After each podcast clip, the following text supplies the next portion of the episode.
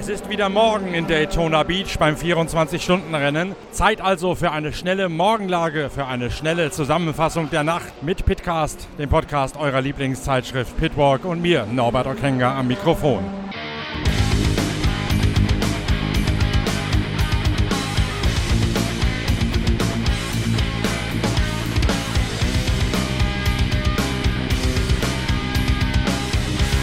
Geht schon wieder los. Seit etwa kurz nach 8 Uhr ist Matt Campbell wieder am Steuer des Porsche 963 mit der Startnummer 7.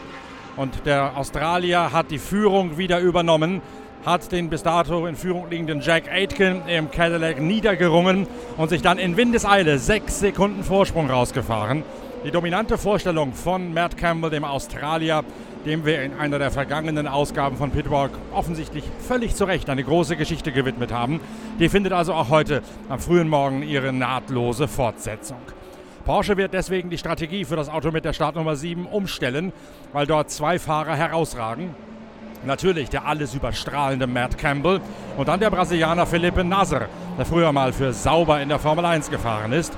Für den Rest des Tages bis zur Zieldurchfahrt in etwa fünf Stunden werden sich nur noch Matt Campbell und Philippe Nasser im jeweils Zwei-Turn-Rhythmus abwechseln. Dane Cameron und Joseph Newgarden, deren Zeiten deutlich abgefallen sind, werden de facto ausgewechselt für den Rest des Rennens. Der Kampf um den Sieg reduziert sich mittlerweile auf einen Dreikampf mit dem Porsche von Campbell, von Nasser und Newgarden sowie Cameron. Das zweite Auto mit Laurenz Fantor am Steuer morgen um 9 Uhr das liegt auf der dritten Position, nachdem es dort zum dritten Mal eine Durchfahrtsstrafe gehagelt hat, weil man zum dritten Mal eine Drehmomentspitze über das Maß, das im Reglement vorgesehen ist, überschossen hat. Zweimal ist das passiert beim Anbremsen, wenn das kurveninnere Rad hochgegangen ist und dann wieder gelandet ist. Das dritte Mal ist es passiert beim Rausbeschleunigen aus der Busstoppschikane, also der letzten S-Kurve vor, vor der Einfahrt in die gigantische Steilkurve in Richtung Start und Ziel. Und jedes Mal, wenn solch ein Vergehen auffällig wird und eine Strafe geahndet wird, dann fällt das Strafmaß ein bisschen höher aus als beim vorherigen Mal. Man kann also theoretisch immer weiter überschießen, wenn man es nicht schafft, das Problem in den Griff zu bekommen. Es gibt nicht die aus dem Handball bekannte Regel, dreimal zwei Minuten gleich eine rote Karte. Aber das Strafmaß erhöht sich halt von Durchfahrtsstrafe auf Standstrafe auf Standstrafe mit einer noch längeren Zeit, die man das Auto parken muss. Im Sandwich der beiden Porsche Jack Aitken, der Engländer im Cadillac von Action Express, der zwischendurch in Führung gelegen hat. In der Nacht haben die Porsche mehr Benzin und Energie sparen können als die Cadillac-Mannschaft, als es kühl gewesen ist. Deswegen hat es eine kleine Schere von ein bis zwei Runden gegeben, wann die beiden Porsche und wann der Cadillac reingekommen ist. Das hat sich gerade eben durch eine Safety-Car-Phase wieder auf dieselbe Rundenzahl nivelliert. Porsche kann, wenn das so weitergeht, allerdings 29 Runden mit einer Tankfüllung fahren und damit um mindestens eine Runde mehr als das Auto rund um Jack Aitken und um Pipo Derani sowie All das ist womöglich allerdings gar nicht entscheidend. Mittlerweile brauen sich dann doch dunkle Wolken über dem Daytona International Speedway zusammen. Lange Zeit schaute es so aus, als würde der Regen nicht kommen. Über dem Atlantik der übliche malerische Sonnenaufgang, der den ganzen Strand in ein weiches Orange getauscht, getaucht hat. Jetzt allerdings bei stark auffrischender Brise dunkle Wolken, die von der, vom Landesinneren herüberziehen in Richtung der Küste und sich genau jetzt bereit machen über dem Motors, über dem International Speedway hier in Daytona. Einer der ganz großen Mitfavoriten, ja das schnellste Auto gar, ist seit der Nacht draußen. Zunächst einmal gab es einen Reifenschaden, nachdem Renger van der Sande über ein Unradteil, ein Trümmerteil auf der Bahn gefahren ist und wenig später dann das Aus für den Cadillac von Renger van der Sande, Sebastian Bourdais, Alex Palau und Scott Dixon. Bei Cadillac geben sie sich extrem zugeknöpft über die tatsächliche Ursache des Ausfalls. Ich habe gerade eben im Fahrerlager Jahre mit Laura Klausner gesprochen, der Rennleiterin von General Motors, sowohl für äh, Cadillac als auch für Corvette. Und die hat reichlich kurz angebunden und für sie uncharmant gesagt, man werde das irgendwann kommunizieren, man sei mittendrin, die Kommunikation auszuarbeiten und was auch immer dann kommuniziert wäre, das sei halt das, was passiert sei. Mit der vorgehaltenen Hand erfährt man, es hätte sich um ein Problem im mechanischen Powertrain, im mechanischen Antriebsstrang gehandelt. Also de facto ein Motorschaden an diesem 5,5 Liter Motor, der neu entwickelt worden ist für den V V8 Cadillac im vergangenen Jahr. Sei es wie es sei, das Auto von Bourdais, Van der Sande, Dixon und Palau ist nicht mehr mit dabei seit den Nachtstunden. Irgendwann zwischen 2 und 3 Uhr hat es das Auto endgültig aus dem Rennen gerissen.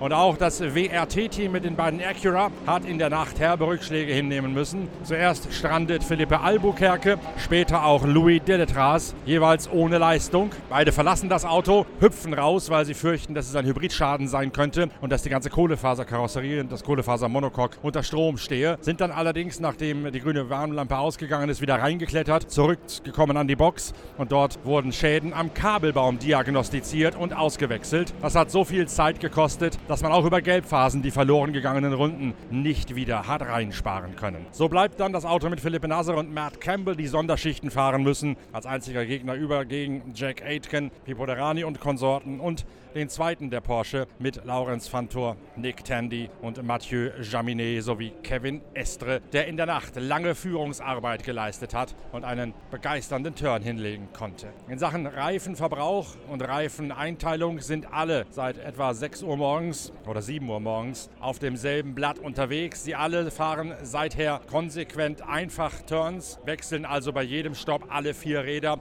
um für den Schlussspurt hier gewappnet zu sein. Jenen Schlussspurt, der gar gewaltig gewaltig zu werden scheint, wenn man die Vorzeichen richtig deutet und wenn der Regen das Ganze jetzt nicht durcheinander spült. Solange es kühl bleibt und solange es bewölkt bleibt, wie es jetzt ist, kann die Temperatur nicht wieder ansteigen. Solange also werden die Porsche auf dem Niveau fahren können, wie sie es die ganze Nacht über gemacht haben. Die Hochrechnungen aus der Box von Porsche besagen, wenn das Wetter sich möglichst lange so halte, wie es jetzt ist, bedeckt, kühl, aber nicht kalt, dann könnte das hier reichen zum ersten Daytona-Sieg mit dem neuen 963 GTP-Boliden. Momentan stehen die Vorzeichen vor allen Dingen für das Auto mit Matt Campbell und Philippe Nasser ausgezeichnet.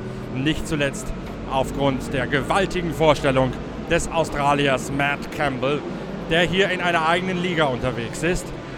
Auf Rang 4 findet sich der privat eingesetzte Porsche von Proton, von der schwäbischen Mannschaft also. In dem ist Gian Maria Bruni der schnellste Mann. Neil Gianni momentan auf Platz 4 am Steuer. Der hat gerade eben, kurz vor Aufzeichnung dieses Podcasts um 9 Uhr, Platz 3 verloren an Laurenz Fantor im Werkswagen aus dem Team von Roger Penske. Die Mannschaft von Christian Ried, die Proton-Gruppe, allerdings auch extrem gut sortiert. Dort ist Gian-Maria Bruni klar der schnellste. Romain Dumas fällt zeitenmäßig noch ein bisschen ab, weil, das hat er ja in einem der vorherigen Podcasts erklärt, ihm die Vorbereitungszeit gefehlt hat, da er ja, wie ihr alle wisst, bei der Rallye Dakar im Sand gewühlt hat und auf den letzten Drücker erst hergekommen ist. Gian-Maria Bruni der schnellste, Neil Gianni von den Zeiten nicht weit weg und Gianni ist jetzt am Steuer konsolidiert, Platz 4 hinter den drei Werksautos mit Philippe Nasser, Jack Aitken und Laurenz Fantor.